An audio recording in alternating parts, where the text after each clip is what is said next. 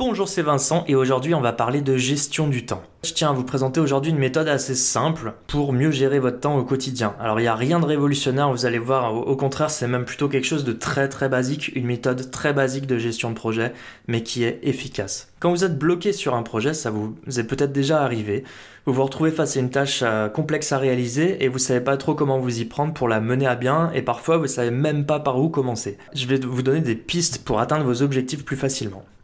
L'idée, c'est d'arriver à faire une tâche compliquée et de rendre en fait cette tâche compliquée assez simple. Une tâche compliquée, c'est comme un gros gâteau. C'est difficile et c'est peu plaisant de le manger en une seule fois. Il vaut mieux le découper en petites parts. Alors n'hésitez pas à déconstruire vos objectifs en petites tâches pour pouvoir mieux les atteindre, pour mieux les manger. On va prendre un exemple. Alors après des mois de travail acharné, des économies, vous avez décidé de partir en vacances à Bali pendant 15 jours. Partir à Bali, ça constitue votre objectif. Et vous n'allez pas partir sur un coup de tête, on est bien d'accord, il faut mettre en place une gestion des priorités. Vous allez découper votre objectif en petites tâches qui seront plus faciles à appréhender. Alors vous allez dresser une liste des préparatifs, par exemple choisir le meilleur moment pour partir, préparer les formalités administratives, réserver les vols et les logements, définir un itinéraire, et puis acheter le matériel nécessaire. Une fois euh, découpé, votre projet il vous paraît déjà plus concret vous en avez une vision plus claire. Mais que faire s'il y a certaines étapes qui vous paraissent à nouveau trop compliquées à réaliser? Eh bien, vous pouvez continuer à découper, à découper, etc.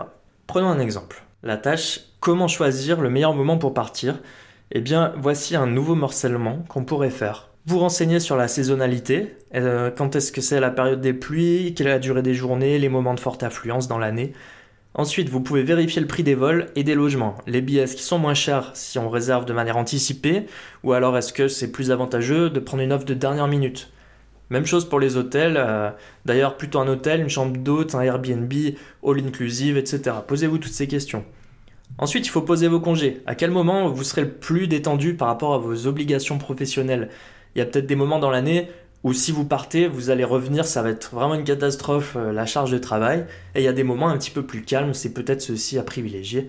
Même chose, les personnes qui vous accompagnent, quand est-ce qu'elles vont pouvoir poser leur congé? On va voir maintenant une méthode pour planifier euh, vos tâches, c'est la méthode des trois colonnes. Si vous avez découpé comme ça toutes vos tâches et que vous arrivez à des toutes petites tâches, vous allez vous retrouver avec un sacré paquet de tâches. Et organiser votre travail devient plus compliqué. Vous allez prendre euh, une feuille de papier, ou un fichier de type Excel, ou encore mieux un tableau mural.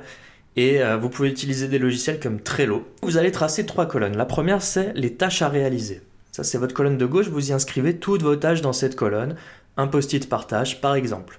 Si votre colonne elle contient beaucoup trop de tâches, vous pouvez tout à fait les rassembler par catégorie et traiter une seule catégorie à la fois, ou alors une semaine à la fois, etc.